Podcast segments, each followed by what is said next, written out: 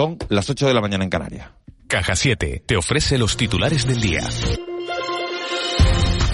Esta semana diremos adiós a las mascarillas en interiores. La medida se aprobará en Consejo de Ministros este martes y se aplicará con su publicación en el BOE previsiblemente a partir del miércoles. Una decisión controvertida para el investigador del Consejo Superior de Investigaciones Científicas, José María Lagarón, quien ha recordado hoy en el programa de la noche al día que la mayoría de contagios se producen en interiores mal ventilados. Es por ello que reclama un esfuerzo a la Administración para regular la limpieza del aire y eso todavía no está resuelto. No hay una obligación de que cuando yo entro en un sitio público, pues sé qué niveles de CO2 hay en él y por tanto qué nivel de ventilación hay y como eso y, tampoco hay en muchos sitios eh, pues estos limpiadores de, aire que eliminan las partículas en suspensión. Hay incertidumbres grandes en, en, en los Semana Santa excepcional. Los empresarios turísticos hablan de una vuelta a la normalidad igual o mejor que en tiempos previos a la pandemia. Muchos destinos en particular la costa mediterránea y Canarias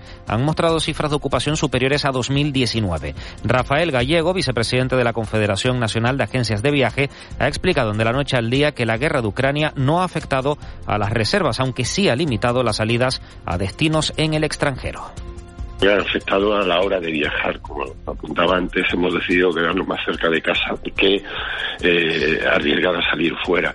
Pero más que nada, no, tanto por el, por el miedo a, la guerra, sino por eh, el miedo a las consecuencias, como ya las vivimos anteriormente con la pandemia, que cada dos por tres se cambiaban las eh, condiciones para poder viajar a cualquier destino. Nos ha hecho que seamos más, más prudentes. Y el turismo de cruceros ha comenzado con buen pie la temporada de invierno en las islas. Con la limitación de aforo por el COVID se cubre el 60% de aforo, aunque se prevé que en verano alcance el 90%. Sobre el uso de la mascarilla, Juan Francisco Martín, jefe comercial de la Autoridad Portuaria de Las Palmas, ha explicado que serán las compañías las que decidan qué hacer cuando no sean obligatorias en el interior. Lo que sigue siendo obligatoria es la vacuna, dice. El crucero es un núcleo, digamos, mm, controlado eh, eh, las compañías eh, siguen manteniendo la obligatoriedad del 100% de la vacuna. No se admiten pasajeros que no tengan la pauta completa de vacunación. Y de las últimas horas, lo acaban de escuchar, tenemos que hablar de dos incendios, uno en Las Palmas de Gran Canaria, en la segunda planta de un edificio, en la zona de Parque de las Reollas, policía local y bomberos están ya actuando, también en Santa Cruz de Tenerife, en la última planta de un edificio en la zona del Toscal. Los vecinos han tenido que ser evacuados en ambos edificios, por el momento no se han registrado heridos. Y un último apunte, durante la madrugada los servicios de emergencia atendieron en el muelle de Arguineguín a 61 migrantes de origen subsahariano que fueron rescatados por salvamento marítimo en agua aguas próximas a Gran Canaria. Todos presentaron buen estado general. Si quieres estar al día de la realidad económica de nuestro archipiélago, entra en el blog caja7contunegocio.com y tendrás la mejor información con autores de las islas. Marketing, emprendedores, ventas y muchos más temas te esperan en caja7contunegocio.com. Caja 7, comprometidos con nuestra gente.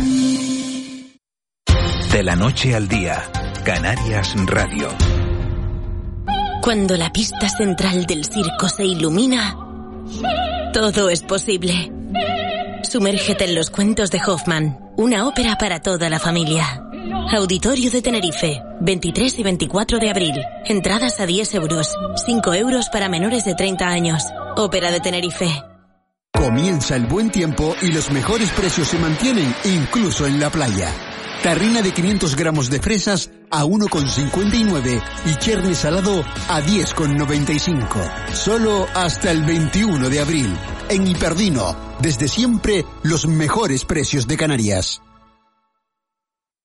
CEPSA te invita el 20 de abril a una nueva sesión de Diálogos en Acción un encuentro entre diversos agentes sociales y económicos que abordará la transformación que necesitan las organizaciones para adaptarse a la nueva realidad y cómo acometer una adecuada gestión del cambio. Si quieres asistir de manera presencial o por internet, inscríbete en cepsa.com barra diálogos en acción. Celebra el Día del Libro con el programa más viajero de la radiodifusión del archipiélago. Este martes a las 10 de la mañana, desde la Biblioteca Insular del Cabildo de Gran Canaria, Kiko Barroso, Mónica Bolaños y el equipo de Una más Uno te invitan a una mañana de lectura. Canarias Radio. Contamos la vida. Cuando la pista central del circo se ilumina, todo es posible. Sumérgete en los cuentos de Hoffman, una ópera para toda la familia. Auditorio de Tenerife, 23 y 24 de abril. Entradas a 10 euros, 5 euros para menores de 30 años. Ópera de Tenerife.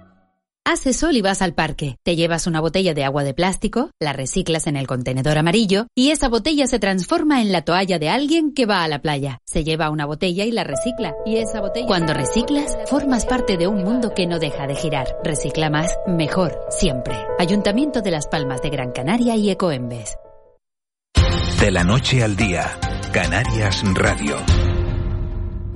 8 y 5 minutos de, de, la mañana de este lunes 18 de abril. Saben ustedes, lo acaban de oír en el boletín informativo de nuestro compañero Cristian Luis, que estamos muy pendientes de dos incendios que, bueno, que, que se están produciendo hasta hora de la mañana en las palmas de, de Gran Canaria y también en Santa Cruz de Tenerife, en la zona del Toscal, han tenido que ser evacuados algunos de los residentes en, en, ese, en esos inmuebles.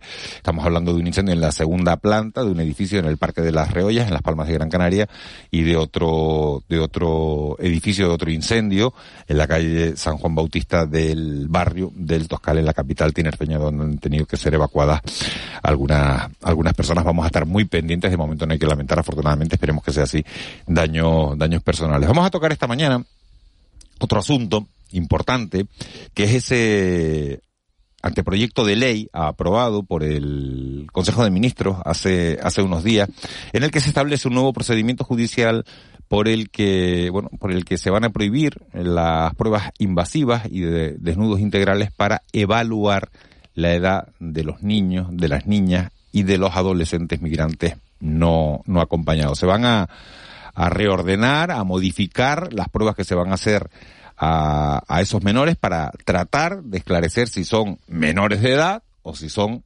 mayores de edad. Es un anteproyecto de ley que, como digo, ha sido aprobado por el, por el Consejo de, de, Ministros y queremos hablar esta mañana con Jesús Vega, que es director del Instituto de Medicina Legal de, de Santa Cruz de Tenerife para tratar este asunto. Señor Vega, muy buenos días.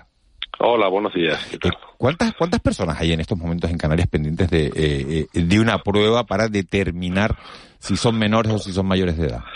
Hombre, la verdad es que la cifra exacta no lo sé, eh, porque lo, lo, lo, lleva la fiscalía directamente, y luego lo distribuye por varios por varios centros para hacer las pruebas, pero son son unas cuantas, son bastantes, sí. ¿Cuál, ¿Cuál, es el tiempo medio de, eh, de espera en, en, Canarias? Porque entiendo que con este anteproyecto de ley eh, se aspira a que no pase de 25 días. Claro, efectivamente, hay, hay un, pero hay un, a ver, es el, el, problema es que en este tipo de actuaciones intervienen eh, varias administraciones, desde que entra el niño o la persona entra por el, por el procedimiento que sea, habitualmente por patera o por cualquier otro sitio, eh, lo, lo, se hacen cargo los, los, las instituciones que entran hasta que al final llega la fiscalía que al fin que, que es la que decide eh, remitirlo al Instituto de Medicina Legal para hacer las pruebas correspondientes. En ese en ese trámite o en esos trámites se tarda un tiempo, tiempo que no es no es poco porque no, no son no es lo mismo que venga eh, cinco niños, diez niños, veinte niños a que vengan cientos de personas que dicen ser menores. El, tiempo que tarda yo desconozco concretamente el periodo que tardan estas instituciones hasta, hasta que nos llega a nosotros. Una vez que nos llega a nosotros tratamos de hacerlo a la mayor, con la mayor celeridad, que suelen ser unos pocos días o semanas, en el peor de los casos, dependiendo del volumen que nos remita. ¿Qué mejora, eh, nos ¿qué mejora el anteproyecto de ley? Hombre, es un anteproyecto de ley, yo no conozco la redacción exacta del anteproyecto de ley, supongo que lo que mejora pues serán los plazos, las eh, las actuaciones de, las, de las distintas instituciones y ese ese famoso eh, protocolo que se va, se va a implantar supongo que será uno que, que, ha, que, ha, emitido el Consejo Médico Forense. Yo ya digo, desconozco el, el, texto del anteproyecto de ley, pero supongo que será este, este protocolo, que además está consensuado con las organizaciones, con las asociaciones profesionales. Eh, señor Vega, vamos a ver, mmm, porque el proceso ahora mismo, ¿usted diría que es eficiente? El funcionamiento hasta ahora, porque ha habido una especie como de, traspaso de responsabilidades, de mensaje cruzado entre la Fiscalía, los institutos de medicina legal y la Dirección General del, del, Menor del Gobierno de Canarias de si este proceso ¿eh? de identificar la edad real de, de los que menores, o los menores, o los que dicen ser menores, esta, eh, se hacía con la seriedad suficiente o no? la celeridad yo creo que nunca es suficiente. ¿Cuál es el problema? Como le decía, que son muchas instituciones las que intervienen. Estos niños están acogidos en algún sitio, hay que trasladarlos, hay que llevarlos, tiene que hacerle el, registro por parte de, los, de la policía, tiene que llevarlos a los centros sanitarios a hacer las pruebas radiológicas. Las pruebas radiológicas no se hacen en un pispás, pues las pruebas hay que, hay que, hay que programarlas. Hay que tener en cuenta que no hay un sitio especializado o específico para estas pruebas a estos chicos. las pruebas radiológicas se realizan en un centro sanitario normal junto con el resto de los pacientes. Entonces hay que organizar también y ordenar esas, esas actuaciones. Por eso digo que no es tan fácil. No es lo mismo que sean unos poquitos que sean cientos y cientos y cada poco viene mucho y no es fácil coordinarlo todo. El, gobierno autonómico ha dicho, a veces las cifras han bailado un poco, entre que son 700 o son 1000. Pues puede ser. Los que dicen ser menores y que están, por ejemplo, ahora mismo en un régimen de acogida propio de los menores, aunque a veces alguno visualmente pueda pensar que, que, no, que no está diciendo la verdad. Claro, ¿a qué ritmo pueden ustedes, digamos, mm, llevar un trámite, bueno, pues, pues, pues, pues, correcto, eficiente y al mismo tiempo escrupuloso de, de, estos chicos? ¿Chicos o no tan chicos? Claro, hay, hay que tener en cuenta, como, como digo, que no solo nos dedicamos a estos chicos, tenemos otras muchísimas cosas que también son urgentes, que también hay que hacerlas. Temas de violencia de género, agresiones sexuales, agresiones de todo tipo, los juicios que se celebran, en fin, hay muchísimas cosas en las que nosotros intervenimos que, que también tienen cierta celeridad, con lo cual hay que reprogramar toda la actividad del Instituto de Medicina Legal. Son, son muchas eh, actividades las que hacemos. Con lo cual, lo mismo que en el sistema sanitario hay que, hay que incorporar a estos chicos al régimen del, del hospital donde se vayan a hacer las pruebas, hay que hacer lo mismo que el Instituto de Medicina Legal. Nosotros, la, la, la, Fiscalía nos manda eh, periódicamente pues tandas de, de 10, 20, 30, 40, 50, depende de los que tengan en ese momento, y nosotros los distribuimos entre todos los médicos forenses de la, de la, de la isla. Con lo cual, tratamos de que se haga en la, en la semana que, nos lo remiten, en esa misma semana tratamos de sacarlos todos. Eh, Pero todo depende de la, de, la, de la actividad que tengamos también programada. Dígame. Sí, eh, sí, buenos días, señor Vega. el, anteproyecto de ley del que estamos, estamos comentando prohíbe los desnudos integrales y las pruebas ginecológicas. Eh, ¿En qué consiste en estos momentos mm. el examen? Nosotros ¿Se realiza? Nosotros no hacemos eh, pruebas de ginecológicas, no las entiendo porque no sé, nosotros no, hacemos, no realizamos pruebas ginecológicas y los desnudos integrales. A ver, eh, visto así, los desnudos integrales eh, da la impresión de que, de que aquí los, los exponemos en algún sitio y hacemos desnudos integrales. No. Lo que pasa es que en protocolos anteriores, en protocolos anteriores aprobados por las asociaciones científicas, lo que se evaluaban la modulación sexual de, los, de las personas y se hace hay una serie de estadios que se utilizan en medicina, los estadios de Turner, en los que se ve la evolución, la, maduración de estas personas, los chicos y las chicas. Para eso hay que evaluar los, caracteres eh, sexuales secundarios. Eh, esta parte es la que de entrada ya no se hacía por lo impreciso que es, no se hacían habitualmente. Nosotros aquí yo no conozco ningún caso que se estén haciendo y hace mucho tiempo que no se están haciendo porque no daban ninguna información adicional a la determinación de la edad, que es lo que nos interesa. A nosotros nos interesa saber si este chico es mayor de 18 años. Me da igual que tenga 17 o 16 y medio. Lo que interesa es que sea mayor o menor de 18 años. Con lo cual la evaluación de la, de la maduración de los caracteres sexuales secundarios no aportaba ninguna información y se dejó de hacer hace mucho tiempo. Con lo cual, bueno, me parece bien que lo incorporen porque es una cosa que así ya de entrada se evita que alguno tenga la tentación de hacerlo, pero no, habitualmente no se están haciendo. Eh, de, las pruebas que se realizan, de las de las eh, exámenes que efectivamente llegan a las manos del Instituto de Medicina Legal y, se obtiene una resolución, eh, ¿qué porcentaje, si se puede dar, la mayoría son que sí son menores o la mayoría son que no son menores? La mayoría son que no son menores. Ajá la mayoría son que no son menores. Claro, también estamos empezando a encontrarnos con que hay muchos que, que eh, decían que ser menores y luego cuando mm, a veces eh, cuando hay alguna duda siempre se le aplica lo más beneficioso para ellos, que se le trata como menor cuando hay porque hay muchos casos que son dudosos. Eh, luego ellos dicen que quieren ser mayores y dicen que son mayores y hay que hacer una revisión por parte del fiscal de este procedimiento, porque claro, para ellos el ser menor es quedarse en un centro y ser mayor poder, poder irse a otro sitio. Eh, Entonces, bueno, nos estamos encontrando con eso también, sí. Eh, señor Vega, ¿se hacen las mismas pruebas para, para un menor japonés que para uno senegalés, para uno marroquí, otro ucraniano? Lo digo porque, porque claro, las complexiones son distintas y entonces, y, y, y, a, lo mejor hay que personalizar eso. Y yo no sé si se hacen las mismas pruebas eh, eh, eh para todos. Claro, las pruebas son las mismas. Lo que hay que tener en cuenta que la evaluación o la, la evaluación de esas pruebas hay que tener en cuenta esas consideraciones. No es lo mismo un, un norteafricano de tipo de, de, de origen magrebí a que sea subsahariano o que sea pues un ucraniano un oriental, ¿no? Una persona de los países de los países orientales. Eh, aquí pues no tenemos, la verdad es que no la, la mayoría son subsaharianos y magrebíes. La inmensa mayoría no tenemos eh, grandes eh, grupos de personas de origen, como pasa en otros lados, de, o bien sirios o bien eh, afganos, no es el caso nuestro. ¿Y esas diferencias se contemplan, se contemplan en, en el nuevo anteproyecto? Le, digo que no conozco la redacción del anteproyecto de ley, pero bueno, eh, no creo que en un, en un protocolo se incluya las eh, nacionalidades de las personas, porque en principio muchas veces no sabemos de qué nacionalidad. Somos, un poco la raza, pero no sabemos la nacionalidad, con, lo cual no podemos, no, además no debe ser eh, razonable que haya una, una especificación por nacionalidades o por, o por razas o por grupos étnicos. Lo propio es que haya adaptaciones de los protocolos a ciertas razas, a, bueno, razas, a grupos étnicos más que razas, ¿no? Porque claro, es verdad que los, los estándares están elaborados para, para ciertos, ciertos eh, poblaciones, ciertos grupos poblacionales, y es lo que hay que tener en cuenta siempre.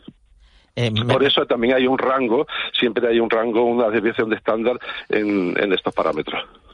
Doctor Vega, me ha parecido un poco detectar cierto escepticismo por su parte respecto a un poco a este nuevo protocolo, ¿no? Cierta incomprensión, ¿no? No, a, no. A la hora de ustedes desarrollar su trabajo, mm, mm, porque eh, piensan ustedes que se, se puede producir o se ha producido, o piensa el legislador, un, menoscabo de la dignidad de, de, de, estos chicos por el hecho de que determinados análisis físicos o, o, o, o revisiones físicas, bueno, se, produ se, se, se, produzcan de, de, esa manera. Hombre, yo, yo, digo, yo no conozco, me, he oído que en algunos sitios sí que se ha hecho, por eso lo digo que a lo mejor lo que pretenden evitar algunas tentaciones. Aquí habitualmente no se hace. O sea, no conozco ningún caso que, que se haga, a pesar de que los protocolos que hay por ahí eh, que están aprobados están está, está recogido en la valoración del estadio de Tanner, pero no se hacen en la vida habitualmente. Aquí no se hace.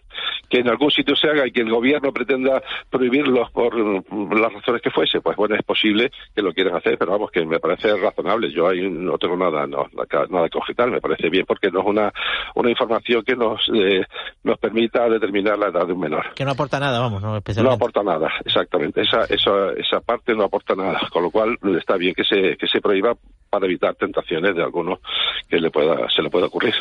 Eh, señor Vega, una de las características que se destacan del, del, de este anteproyecto es que el procedimiento pierde el carácter administrativo y ahora es exclusivamente judicial. ¿Esto qué supone? A ver, el, yo creo que el, procedimiento es, sigue hasta ahora es que una cuestión que la lleva la fiscalía. No sé si esa es la diferencia. Parece ser que el anteproyecto lo que establece que luego la resolución sea por sentencia. Con lo cual, si es por sentencia, efectivamente tiene que ser un juez el que establezca, eh, mediante su, su, sentencia, la determinación de la, edad de, este, de, estos menores. Ahora mismo es por decreto de la Fiscalía. Quizás sea esa la diferencia, porque al final, ahora mismo, hoy, el día de hoy, la, la Fiscalía emite un decreto determinando que este chico pues tiene más de 18 o menos de 18 años. Esa sentencia eh, viene condicionada claramente por el informe que hagan ustedes, ¿no? Entiendo que con la fiscalía ocurre así, lo que ustedes dicen, sí, pues de alguna manera da misa, va a misa. Bueno, va a misa no, porque luego la fiscalía, como tiene otra otra fuente de información, como fuentes documentales, también pueden acordar otra cosa, porque nosotros siempre damos una aproximación, un rango de edad, no, no establecemos nunca tiene 17 años y 8 meses o 18 años y 3 días, no, solo establecemos que tiene entre 17 y 19 o tiene entre 18 y 21 o cosas por el estilo, porque hay que establecer ese, ese margen de error y entonces la Fiscalía, con esa otra información que ellos disponen y que normalmente es la, la documental de todo el expediente, pues establecen si esa, esa ese informe médico forense eh, se corresponde con la información que ellos tienen y por tanto, y luego emiten un decreto. Pasa igual con las sentencias judiciales. El, los, los, informes forenses no son determinantes, es una información más que dispone el juez para resolver su, su procedimiento. Aclarado queda. Jesús Vega, director del Instituto de Medicina Legal de Santa Cruz de Tenerife. Muchísimas gracias por, por las explicaciones que nos ha dado esta mañana y por ayudarnos a entender un poquito mejor eh, pues cómo se hacen todas estas pruebas y, y, bueno, que nos vamos a encontrar a partir de ahora. Muchas gracias. Muy bien, de nada. Buenos días. Buenos días. 8 y 20 minutos. Mínimo alto para la publicidad y luego vamos a hablar de farmacéuticos solidarios que van a llevar a cabo mañana una iniciativa en la isla de La Palma. De la noche al día, Canarias Radio.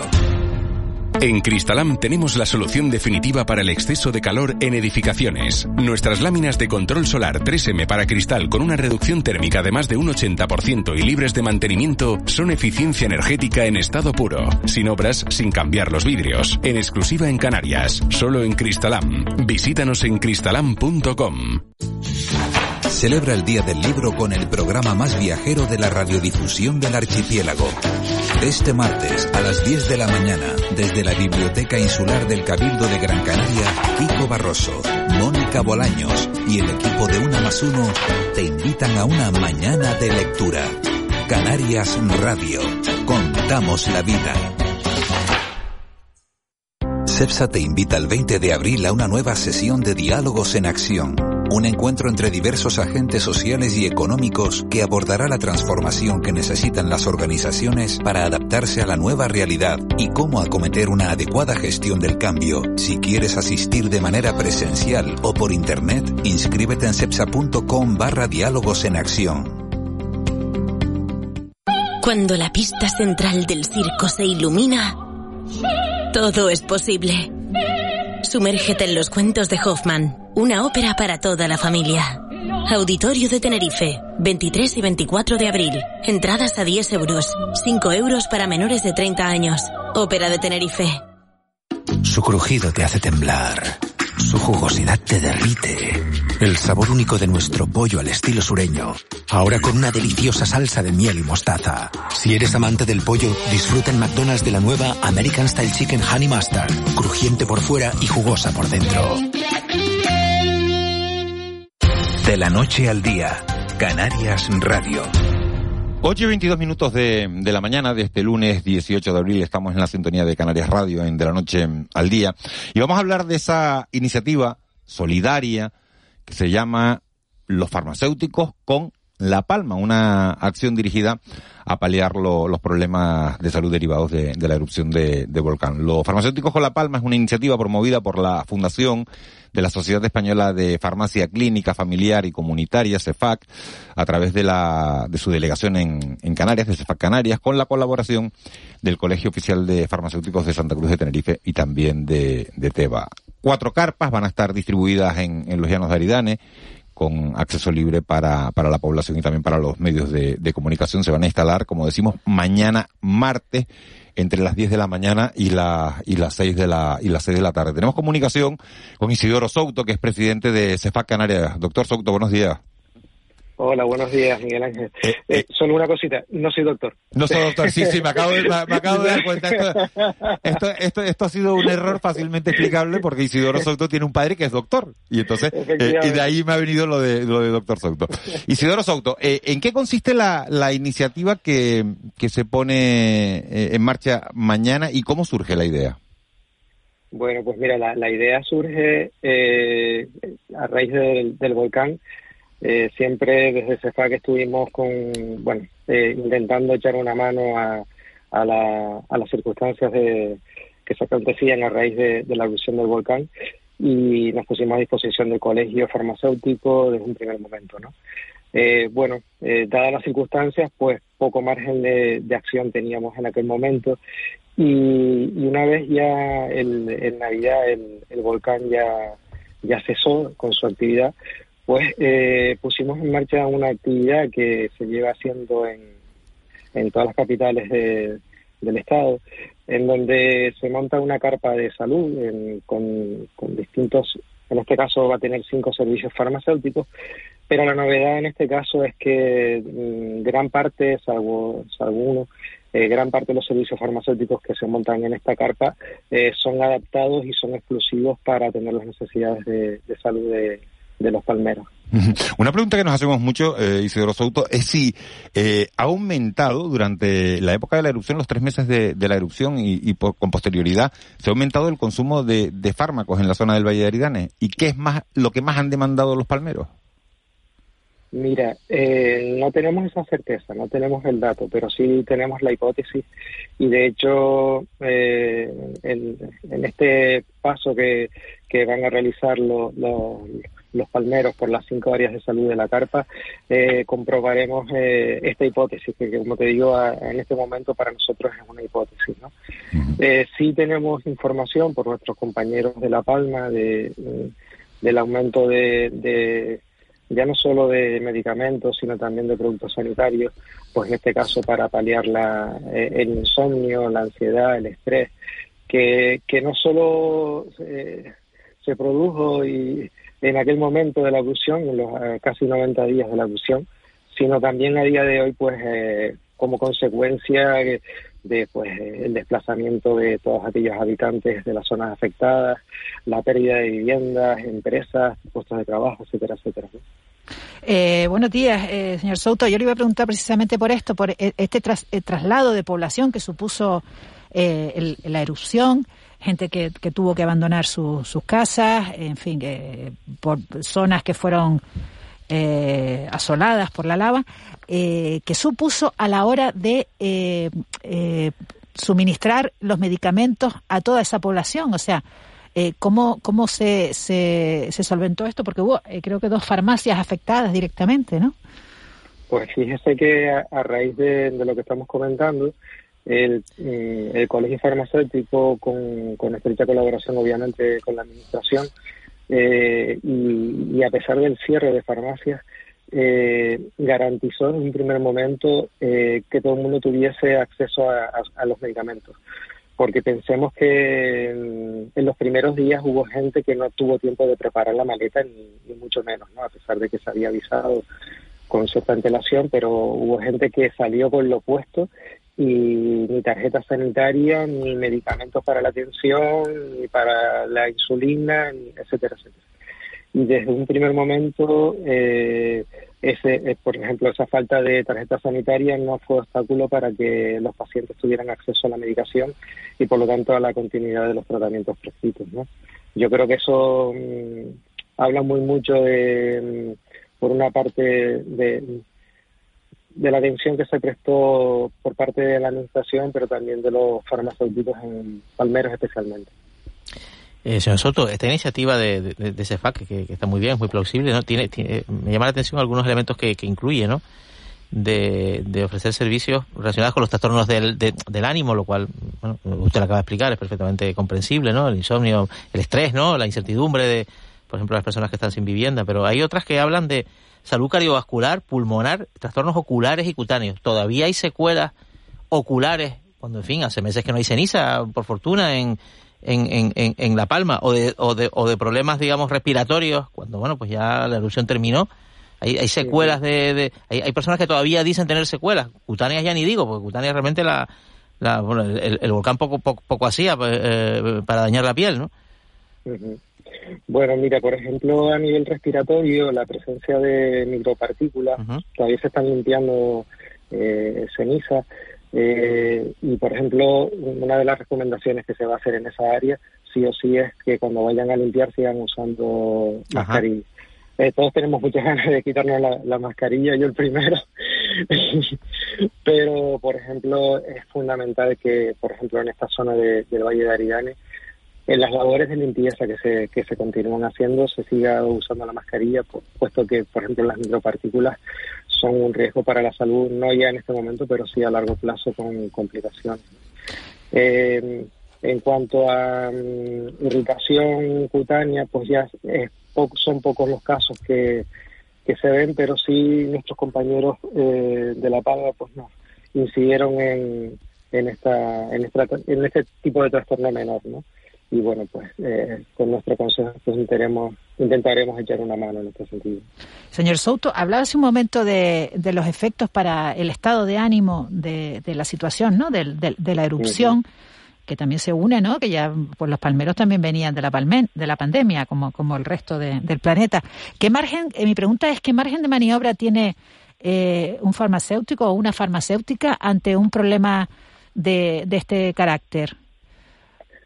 Claro, el farmacéutico como experto en, el medicamento y como sanitario de primer orden, especialmente en contacto con, con, la, con la población, eh, el margen es el que es, ¿no? Es decir, nosotros no podemos diagnosticar, no podemos prescribir, pero sí podemos hacer eh, recomendación de determinados productos y ya no solo eso, sino especialmente la recomendación de, de hábitos saludables, ¿no? Que que tiene una importancia vital en este tipo de circunstancias, ¿no? Pues, eh, dígase la realización de ejercicio para aquellas personas que puedan hacerlo, eh, pensando en una persona depresiva, etcétera, etcétera. Isidoro Souto, presidente de, de, CEFAC Canarias, que bueno que mañana va a estar en, en esa Plaza de España, los Llanos de, de Aridane, ya saben la iniciativa, de 10 de la mañana a 6 de la tarde en la Plaza de España de los Llanos de Aridane carpa de salud para la población, los farmacéuticos con La Palma, farmacéuticos comunitarios que van a ofrecer gratuitamente servicios profesionales, bueno, pues a todas las personas que, que acudan a, a esa carpa.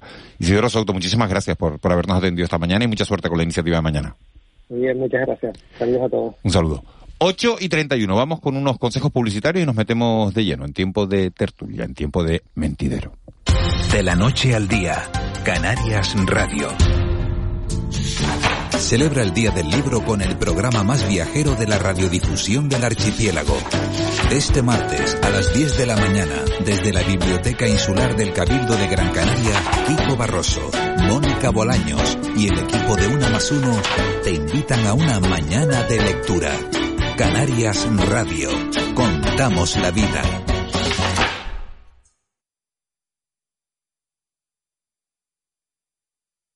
CEPSA te invita el 20 de abril a una nueva sesión de Diálogos en Acción, un encuentro entre diversos agentes sociales y económicos que abordará la transformación que necesitan las organizaciones para adaptarse a la nueva realidad y cómo acometer una adecuada gestión del cambio. Si quieres asistir de manera presencial o por internet, inscríbete en cepsa.com barra diálogos en acción.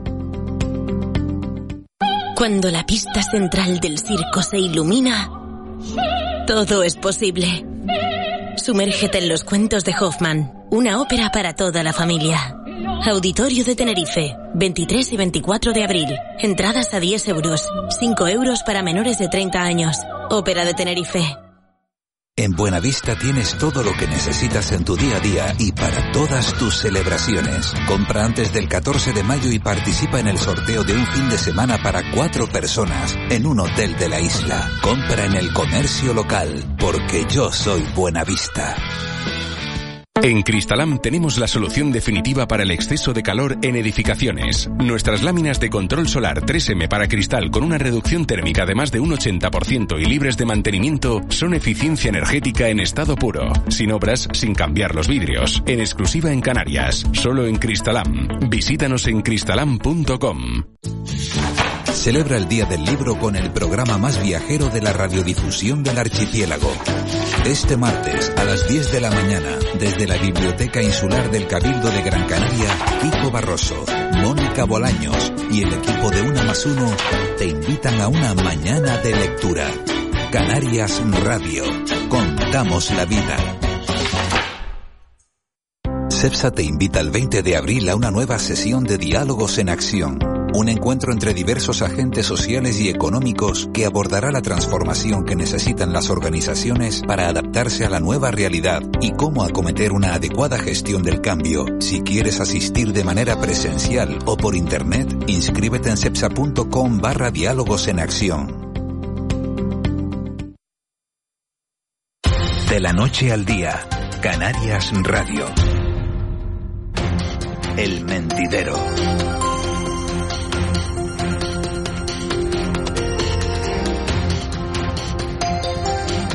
8 y 34 minutos de, de la mañana de este lunes 18 de abril. Lunes después de Semana Santa, porque esto ha marcado un, un antes y un después. Siguen con nosotros Ángeles Arencibio, Juan Betancourt, se incorporan a este tiempo de tertulia Antonio Salazar. Antonio, buenos días. Buenos días. Y Paco Martín, que está haciendo acto de aparición por la puerta de este estudio número uno de, de Canarias Radio. Antonio, ¿te fuiste a algún lado? Al sur. Al sur. De Tenerife. Al sur. Al, Al sur, sur de, de al sur de Tenerife. Tenerife. ¿Y qué te encontraste allí? Bastante gente. Bastante Y- gente. Sí, sí, sí. Pero con mascarilla, sin mascarilla, como si, eh, como el- si, como si estuviéramos viviendo en pandemia o sin pandemia. No, yo creo que sin llegar a los extremos de sin pandemia, es verdad que en los sures hace ya algún tiempo, no solo en el de Tenerife, sino en otros que también he estado, había una sensación de mayor, eh, entre comillas, libertad, ¿no? De, ocupación alta, ¿no? De Sí, sí, sí, sí, sí, sí, sí. Eh, eh, eso sí, pero yo ya había, venía percibiendo desde hace algún tiempo que como en los países de origen de muchos de nuestros turistas ya no era obligatoria la mascarilla, aquí no se sentían demasiado obligados a utilizarla, ¿no? Y eso mismo se ha percibido, pero sigue habiendo mascarillas y había restricciones en algunos sitios. Paco Martín, muy buenos, Buenos días. días. Eh, ¿Qué tal tu día de Semana Santa? Bien, ¿Y qué te has encontrado? Eh, no sé si ha salido, si no ha salido, ¿y qué te has, qué te has fuera, encontrado? fuera no, he estado pues, un poco por el norte, Puerto de la Cruz y eso. ¿Y qué me he encontrado? Pues, pues muchas ganas la gente de, salir y de salir, compartir. de divertirse, de, de com- de- de comer fuera, de tomarse unas copas. Eh, eso, eso es lo que te, eso es lo que te encuentras, ¿no? Y, hay, y bastante animación, ¿no? A pesar de la crisis que tenemos. La decisión de la decisión de mañana de quitar la, eh, las mascarillas eh, va a marcar un punto de inflexión, en- en- un poco va, va a... Yo, a, a ciertos eh, efectos, pues es evidente, todos creo, tenemos ganas de liberarnos del uso de la mascarilla, pero es verdad que durante ya algún tiempo, sobre todo cuando ya se dio el paso a que en los exteriores se pudiera dejar de utilizar, nos hemos ido liberando de ella, ¿no?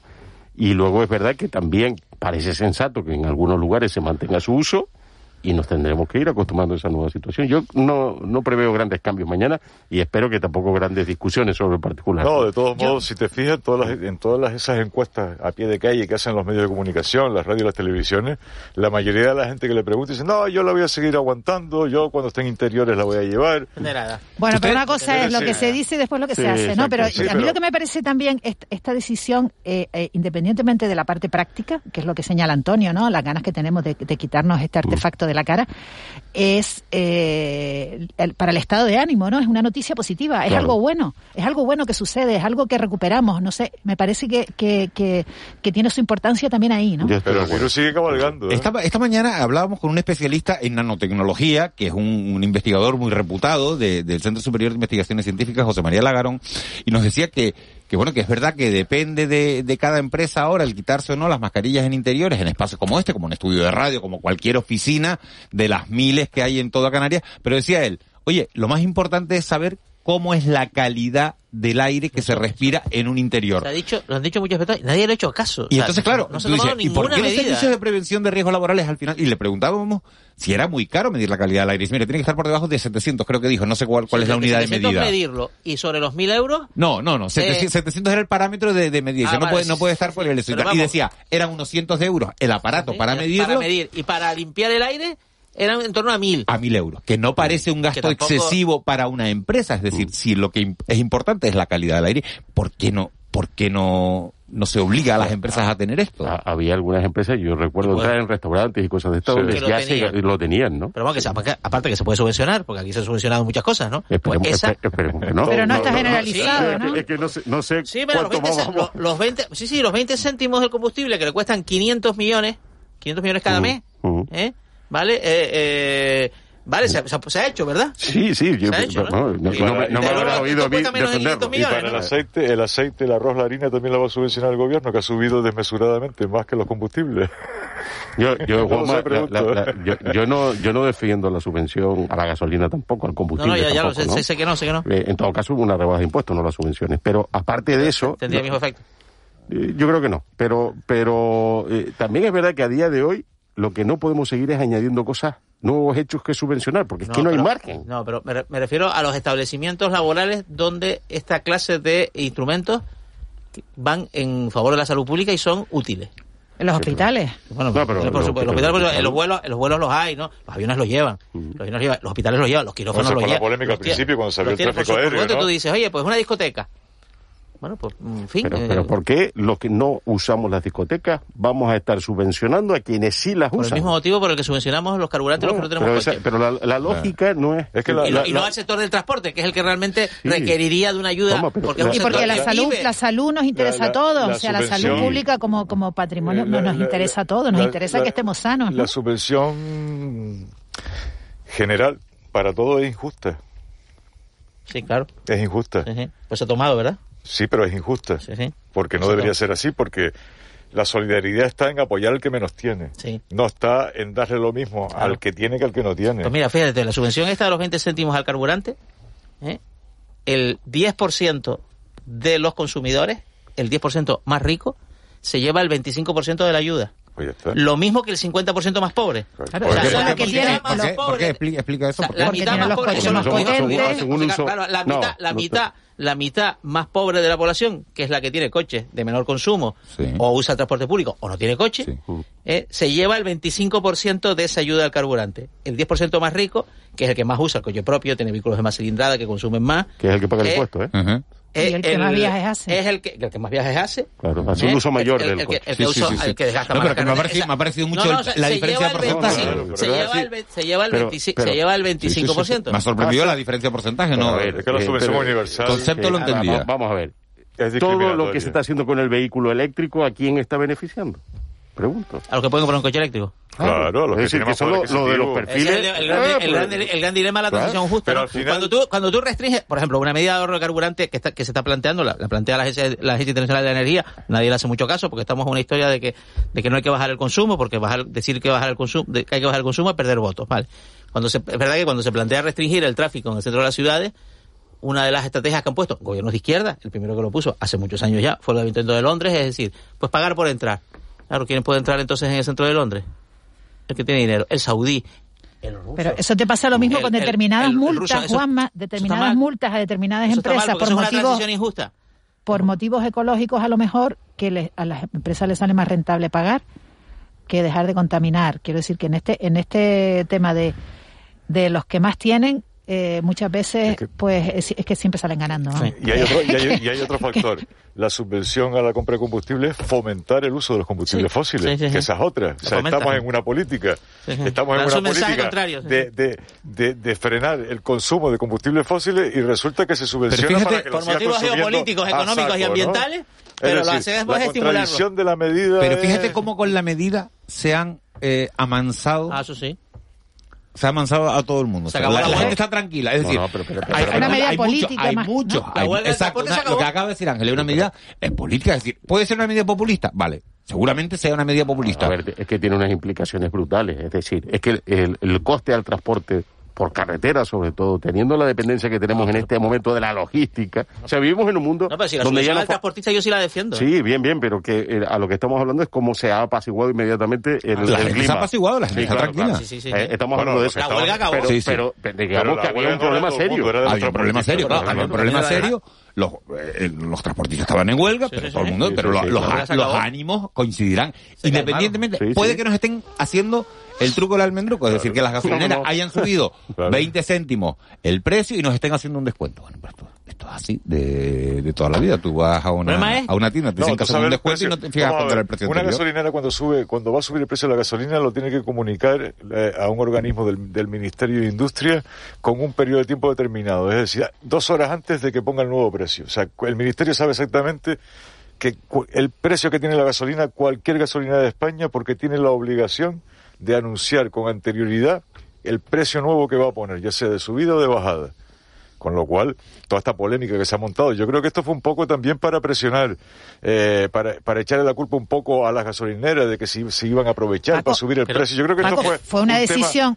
Un tema, eh, eh, un tema eh, interesado de presión, de presión al, al sector, ¿no? Paco, acuérdate cómo era el momento ese, la presión tan grande que estaba eh, eh sufriendo el gobierno, lógicamente porque eh, eh, la inflación nos estaba, un momento no álgido, no, sigue. ¿no? Sigue, no sigue, pero fue una, una forma de, quitarle presión a, la situación en ese momento. ¿no?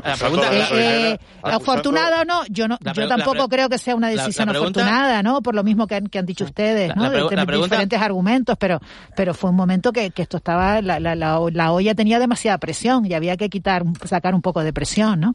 El, otro día Draghi hizo una declaración muy muy muy, muy llamativa, ¿no? Muy muy teatral también. Eh, el, el, primer ministro italiano ya como presidente del Banco Central Europeo era conocido un poco por algunas afirmaciones muy muy solemnes, ¿no? Y era que qué preferimos, ¿no? Si la libertad y la paz en Europa o tener el aire acondicionado encendido en verano.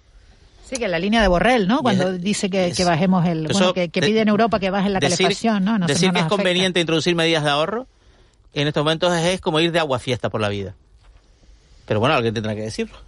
Bueno, algunos ya lo han dicho. Y eso tiene relación, eso tiene relación con el cambio climático, que es la emergencia que teníamos cuando nos llegaron estas otras emergencias, ¿no? Porque el cambio climático sigue sigue existiendo, ¿no? Y la necesidad de poner freno a, a la, a la, al uso indiscriminado, ¿no? De, de, de, combustibles fósiles, pues es una emergencia, ¿no? Fíjate, se ha incrementado el consumo del carbón, por ejemplo, ¿no? En Alemania se ha incrementado el uso del carbón.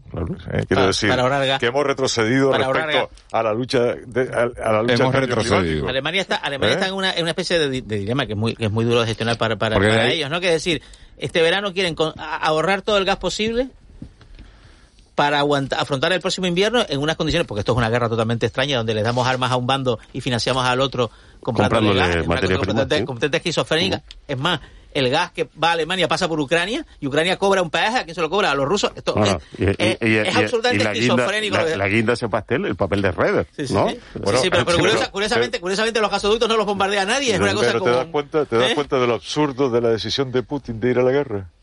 Porque no está basada en la racionalidad, claro, no está basada en, algo racional, sino está basado eh, en, en, en, un tipo que es que es un. Y las guerras tienen. Hay, hay razones para la guerra, hay, hay guerras racionales porque. No, la guerra, la guerra, se decía, yo no sé si se acuerdan de esto, cuando se decía, si se declarara una guerra y nadie fuera, ¿qué pasaría? ¿No? Sí, Lo que pasa es que eso es una utopía. ¿no? Ya, no pasa así, aquí no hubo una declaración formal de guerra, un país decidió a, eh, invadir otro y ya está, y el otro se defiende. Una operación militar especial, sí. una, uno de los titulares que más me, me ha llamado la, la atención de, de, estos días de Semana Santa, estaba leyendo eh, cómo se, hablando de, de, del encarecimiento de, de los precios, decían que los productos agrícolas que salen del campo hasta que llegan a la estantería del supermercado se encarecen entre un, las denuncias de COAC y de Asaja, entre un 400 y un 800%. Es decir, un kilo de naranjas que se le paga al agricultor a 18 céntimos se acaba comprando en el supermercado a 1,46.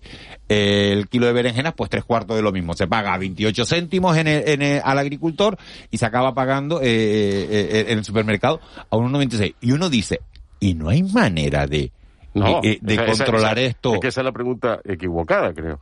Es decir, si fuera real ese margen, ya habría alguien dispuesto a hacer ese mismo trabajo por la mitad de precio. Porque este es siempre el papel que no se entiende de la intermediación. ¿No? Es decir, no es lo mismo una naranja en el árbol que una naranja en el supermercado. Por, por medio ha pasado un montón de procedimientos. de valor, ¿no? Claro. Entonces, a, a, mí lo que me parece increíble es que con esos márgenes tan bestias no haya nadie con un pelín de espíritu emprendedor que diga yo estoy dispuesto a hacerlo, oiga, por el 100%, que ya es una ganancia. Sí, sí, que ya es una ganancia. Sí. Aquí, como siempre, eh, es que esto, eh, es que lo recordaremos, que antes de la pandemia este era un asunto también central. El tema de la distribución, te acordarás el jaleo que había montado en toda España. Sí, sí, había una manifestación convocada. Claro. Que se cuando, cuando llega la pandemia, cuando llega la pandemia, lo que demuestra la cadena de distribución era la eficacia de la cadena de distribución porque no hubo desabastecimiento, casi ni de papel higiénico. Claro. ¿Eh? Casi ni de papel higiénico. Con el empeño que hubo en eso. ¿eh? Exactamente. Entonces, chicos, a, mí escuchar estas manifestaciones de manera sistemática, entendiendo que se puede producir incremento de los precios. Yo lo tuvo más en el primer eslabón de la cadena de valor, que es el productor, que luego no puede cobrar perdiendo dinero. Pero es que yo, eh, ¿cuánta gente conoce? No hay ninguna ley que diga que es obligatorio perder dinero. Bueno, sí, ahora mismo sí la hay. ¿Cuál? Primario. La ley de cadena alimentaria, querido. Bueno, la, ley, eh, digamos que no va a atender. La ley de cadena alimentaria obliga al, al, al, al comprador de ese, al, agricultor a pagarle en el precio de coste más un margen estipulado. Sí, claro. Pero como eso, obviamente, no lo pueden saber. Que se cumpla. Hay, excepciones, el plátano canario, que es una cosa muy llamativa. Por cierto, los plátanos se están vendiendo a un con un 30%. Mira, es una buena noticia inflacionista. ¿eh? Se está vendiendo el plátano, a, el, el, precio ha crecido un 30% en el mercado peninsular. ¿Por qué? porque hay menos, lógica económica. Hay menos producción, y entonces los que sí tienen plátanos... ¿eh? Lo están vendiendo un 30% más caro. Están ganando muchísimo dinero. Lo que, lo que es absurdo, ¿no? En esta discusión, eh, bueno, en este, en esta queja permanente del sector primario de que, de que no, no, no ganan lo que, o sea, que, que no es rentable su, su, su, su actividad, que es algo que viene de atrás, no, no es algo nuevo de los últimos tiempos, ¿no? es eh, siempre me ha parecido muy curioso porque realmente el sector primario es básico, ¿no? Es lo, es lo que no debe fallar, ¿no? Y sin embargo lo, lo, le tenemos poco poca consideración social, o sea, no no no no le tenemos el, el, el la consideración de, de, de, ser un sector realmente esencial para nuestra vida bueno. y más todavía ahora con bueno con la con la defensa del medio ambiente tiene y la el necesidad PIB, tiene sí, poco tiene peso poco PIB. pero, pero es el sector, y no solo, no, o sea, es el sector más subvencionado de la economía. Sí. Pero no, O sea, solo, en no, solo, no solo en Canarias. No, no, no, No, en Europa, en Estados Unidos. En Estados Unidos, decir, en, en Europa, eh, el 55% eh, del presupuesto comunitario se va a la a política agrícola común. y en Estados Unidos, POSEI. en Estados Unidos Entre también ellas- el. Es decir, es, es- por ejemplo, hablabas del plátano.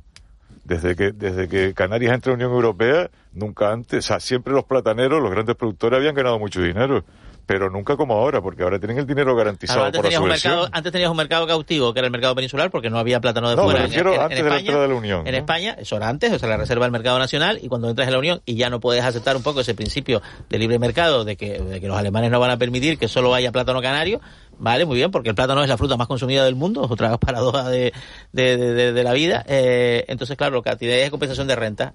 ¿Y así se puede vivir bien? Sí. Bueno, Pues claro. sí, Los ingresos de los plataneros todos estos años han sido fantásticos. Ustedes cuando van a- a- al supermercado, porque es otro de los titulares, eh, a cuenta de, de- de esta escalada de precios, ¿compran marca blanca o compran eh, marca... Depende. Lo digo porque dice, producto- tres, tres de, producto. ca- tres de cada diez eh, consumidores se decanta por la por las marcas blancas para ahorrar en la cesta de la compra. Y es verdad que uno se da cuenta, yo por lo menos hablo en mi, en mi caso particular, es verdad que al final acabas comprando más marcas blancas cada vez más. Cada vez en mi Sí, cesta verdad, de la compra voy incluyendo más marcas blancas. ¿Compro marcas concretas? Sí, compro marcas concretas. Pero es verdad, y al final eh, eso me lleva, y lo hago por ahorro, ¿no? Es decir, porque tú dices, voy a buscar un yogur, y este yogur de marca blanca, y este yogur de, de, de marca conocida o de, de una marca con una reputación, que es lo que estás pagando al fin y al cabo, eh, eh, eh, bueno, pues, sí, sí, pues si, me, si me preguntas por mi pauta, es marca blanca es la mitad de la cesta. Luego hay otra de productos canarios que, que- que no, no porque sean canarios, pero aparte de sean canarios que me gustan. Yo también compro... eh, que sí, me gustan pero- y hay algún producto en concreto en fin que ahora me- espero que, que, que mi que mi endocrino no esté escuchando y tal que la, la lata de fabada pues me gusta una marca en concreto y compro esa sí. Sí, lo de la bueno, marca blan- blanca depende, ¿no? Del, de- del sitio. ¿Tú compras marca blanca, Ángel? Sí, sí, con, con bastante frecuencia, pero depende del- de la fiabilidad que me dé la determinada Claro. marca blanca. Porque no todas las marcas blancas me dan la misma sensación, a lo mejor es una tontería mía, pero eh, hay algunas que me dan más, más fiabilidad, ¿no? Más Con, sensación. este- con, este- con esta inflación acaba- acabaremos yendo más hacia la marca blanca. No, vamos a ver. Y yo eh, no, no lo sé, porque hacer el pronóstico de esto es Sí, sí, sí, complicadísimo, ¿no? Pero es verdad, en España hay una gran cadena de supermercados, una de las grandes empresas del país, que se caracteriza precisamente por sus propias marcas. Que mi duda es si al final quien tiene esa potencia eh, de mercado puede estar hablando de marca blanca, ¿no? Es decir, es un- una cadena Claro. de supermercados valenciana, ¿no? Va allí y todo lo que tiene es marca suya. Sí, suya, Claro para que- suya. Sí, bueno, pero- no hay un engaño en eso de la la- marca blanca. se la no, produce- es que tiene un, un enorme... un engaño respecto bueno, que, se que la- te da esa la- sensación se de ahorro se- que no es tal. Se la producen marcas reconocidas, Claro. pero claro, es que le garantizan una venta a esa marca sí. reconocida, le garantizan una venta brutal, Por, con por- lo cual... por eso digo que no sé, y hay gente que va a esos sitios porque se puede ahorrar un dinero. Pero habrá otros consumidores que prefieran no, eh, esta discusión o, o este eh, esta apelación al hecho de comprar productos canarios, pues yo puedo comprar de manera reiterada en una cadena de supermercados canaria Sí, sí, sí. sin estar luego mirando todos los días si los productos lo son o no, porque es que la, Sí, la sí. verdad significa una inversión en, en tiempo En ya no tiempo, sí, dinero. sí, sí, sí, en también tiempo, sí, sí. importante, ¿no? No, bueno, tú te vas haciendo tu propio mapa de compras, claro, ¿no? claro, claro. Porque hay cosas que compras en un supermercado, hay cosas que compras Al en final otro. todos compramos lo mismo todas las semanas. O sea, incluye, incluye determinados Claro. alimentos, pero todos tenemos una que si rutina va a en una las que al frutería, final... a una frutería que ¿Sabes sabes lo que tiene, eh, que tiene que tiene un- un- unas frutas o verduras que son del país y que son fantásticas, es Pero, decir, eh, todos nos vamos haciendo el mapa, ¿no? Y en función del mapa y si, y Yo- si yo te como no por un tengo- sito y, y el producto a mejor precio, A pues a ver qué- decir Antonio que se está riendo. Mi, mi madre tenía una frase y yo repito mucho porque, porque siempre me pasa. Cuando llegas y ves la cuenta y dices, mi madre, 90 euros solo en, en, en golosina, ¿no? Porque al final termina cuento que tenemos una rutina y unas marcas y tal. En chuchería, sí, Solo en chuchería. Solo en chuchería. Eh, hablando de, de- de alimentación, hay una información de, de la periodista Silvia Fernández que publica ayer en, en Canarias 7, en la edición de- del domingo de Canarias 7, que dice, Hiperión propone quedarse con A coste cero y sin cumplir el pacto del ERE. Le teníamos perdida la última vez que hablamos en este programa con, con JSP, era que habían llegado a un acuerdo, que bueno, que se iban 270 trabajadores a la calle, pero y que Hiperión se hacía cargo de ellos y bueno, y, y- y, se producía, había un acuerdo entre, eh, eh, entre UGT y comisiones obreras que, bueno, que después de muchas disputas al final habían, habían alcanzado ese consenso y de repente nos encontramos este titular. El fondo de inversión lanzó una oferta de adquisición en la que plantea hacerse con todos los activos sin cargas y sin asumir deuda. Cuanto peor, mejor, ¿no? Sea, si la situación se deteriora, mejor para mí que soy el que se quiere quedar con los restos del naufragio. Entonces, el tiempo juega No, a no. favor, parece, de Hyperion, entendiendo un poco que esa es su estrategia. Si damos O, por- o, digamos que tampoco están obligados a comprar. No, no, no, ese final- puede ser rechazado y entonces Sí, la empresa claro. entra en liquidación. Eso es, eso es. es que- Con lo cual habrá otros compradores que, que también se quedarán, no, que se quedarán con parte, Ah, bueno, sí. Claro, sí, sí, como sí, todo claro, proceso de liquidación. Sí, sí, sí. Pero y todo Sí. esto después de haber llegado a una serie de acuerdos. Yo el viernes hablé Pero con algunas personas, eh, el viernes, esto es casualidad porque me Mm. las encontré, hablé con algunas personas de JSP y me dijeron eso. Mm. Entonces, si esto no sale adelante, al final se producirá una liquidación en la cual determinadas empresas, algunas de Canarias, pueden tener interés en decir, vale, pero yo quiero esta fábrica. Esto me interesa a mí esta parte de, Claro. de la línea de negocio, la otra no. Para Entonces, liquidarla a trozos. Exacto. Entonces, ¿tú qué crees que va a pasar al final, Juanma? ¿Qué te dicen estas personas de JSP? que No, no, la incertidumbre es total. O sea, no, no, dentro no se sabe lo que va a pasar. Entonces, eh, eh, dentro- que esperaban que el, que el pacto se cumpliera. Pero esto fue antes de que yo leer también la información de Silvia, ¿no? Que, que se fue publicada después, ¿no? Pero lo que sí decían es que si esto no salía, que puede que ahora los sindicatos digan que no y los trabajadores digan que no, porque en fin, porque esto incumple unas condiciones acordadas, pues entonces Hyperion diga, ah, pues en esas condiciones no, y yo creo que un poco juega la de que mientras la, la situación es peor, su posición de negociación puede ser más fuerte. Esa pues es una percepción que, que uno tiene, no, no es una certeza. ¿no? Pero ha engañado Hyperion a... Son, son fases de una negociación. Eh, que- lo que un poco, lo que decía, que es que ese activo se va depreciando también con el paso del tiempo. No es lo mismo lo que valía hace un año que lo que, vale vale hoy. ahora, claro. O sea que no- Bueno, pues la, la información completa la tienen en la, en la página 28 de la edición de ayer de, de, de El Canarias. problema no lo 7, tiene una- Piqué, por ejemplo, que cobró una comisión de... ese- o- o- Si no entendido- pactó con Piqué un pelotazo de 24 millones por la Supercopa en Arabia. Os quedáis Sí. 6 kilos. Porque han- va a salir una, una serie de grabaciones del presidente Sí, de la Federación sí. Española.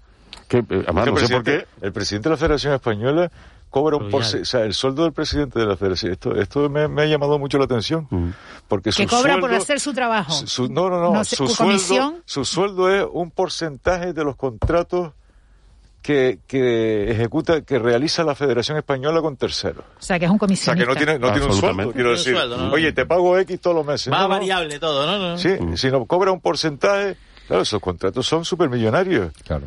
Entonces, bueno, mm, Por eso no, sé. tiene un sueldo, ¿no? No sé. Por eso no sé. tiene un sueldo, Claro, porque él ha hecho números y ha esto- dicho. Esto es razonable. Ajá. Esto es razonable. Esto es como en cuando una- te dicen- esto en es como- un, Paco, en esto es un como- ente público como es la Federación Española. Esto es como cuando te dicen, vamos a subirle los impuestos a los que ganan más de 300.000 euros. Pero a ver, señores, para ganar 300.000 euros tienes que ser muy listo. Porque nadie te paga en una nómina 300.000 euros si eres tonto. Entonces, y si eres muy listo, nadie te pone, se pone en nómina 300.000 euros. Lo haces a través de una empresa, lo haces a través de una sociedad. mal, Entonces, ¿cuánta gente, cuánta gente tiene en una nómina 300.000 Bueno, la- euros? La, legislación tributaria, pero la- legislación tributaria debe, Pero es que esa debe gente ya- evolucionar, porque eso pasó con los casos de los deportistas, los contratos de imagen, al final eran para pagar menos impuestos, pues eso debe evitarse. Claro. sí, pero es que al final esa gente que tiene esos salarios, prácticamente el 50% del salario se lo llevan los impuestos.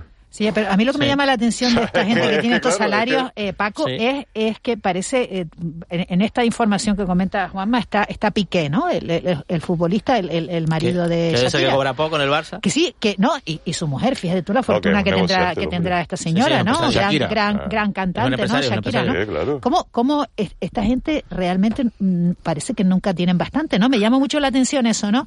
La, la, la necesidad de continuar No, eh, un dinero es que, ni siquiera ¿tú se van a pasa, poder Ángeles? gastar. Porque Tiene dos opciones, tiene dos opciones. O se lo pagas Hacienda o se lo pagas generando más dinero, más economía y más empleo.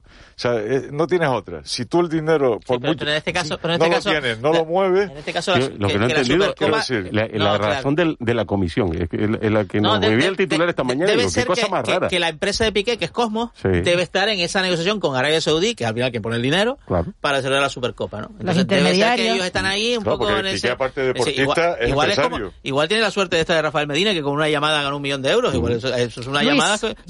Luis Medina, perdón. hizo con Ibai Llano un concurso mundial de globos, un campeonato Sí. mundial de globos en el aire. Sí. Y llegaron a tener un millón de espectadores a- eh, en creado, simultáneo. creado un negocio de algo que no existía, fíjate. Globo, de darle Ibai golpito Llano- a los globos que inflamos en los cumpleaños. Pero porque un millón de personas viendo Piqué- la final entre Cuba, creo que era Cuba y entrevistó España. a Messi, entrevistó a Eso Messi sí. antes que nadie. Eso Claro, sí. ha creado algo Eso sí, que no pero un que concurso de pues, igual. globo. Levantó apoyas, apoyas en el periodismo deportivo español. ¿le ven? Descalificando a Ibai Llano por hacer Pero él no es un periodista, él no, él, él no compite con los periodistas, él tiene una línea de entretenimiento legítima. Claro, efectivamente. Qué bueno es volver de Semana Santa y encontrarse una tertulia así de animada. Paco Martín, gracias. Antonio Salazar, gracias. Hasta la próxima. Ángeles, muchas gracias. Nos oímos mañana. mañana. Juan Manuel hasta mañana. Hasta mañana. Vamos con, con Cristian Luis, las noticias de las nueve y luego seguimos aquí en De la Noche al Día.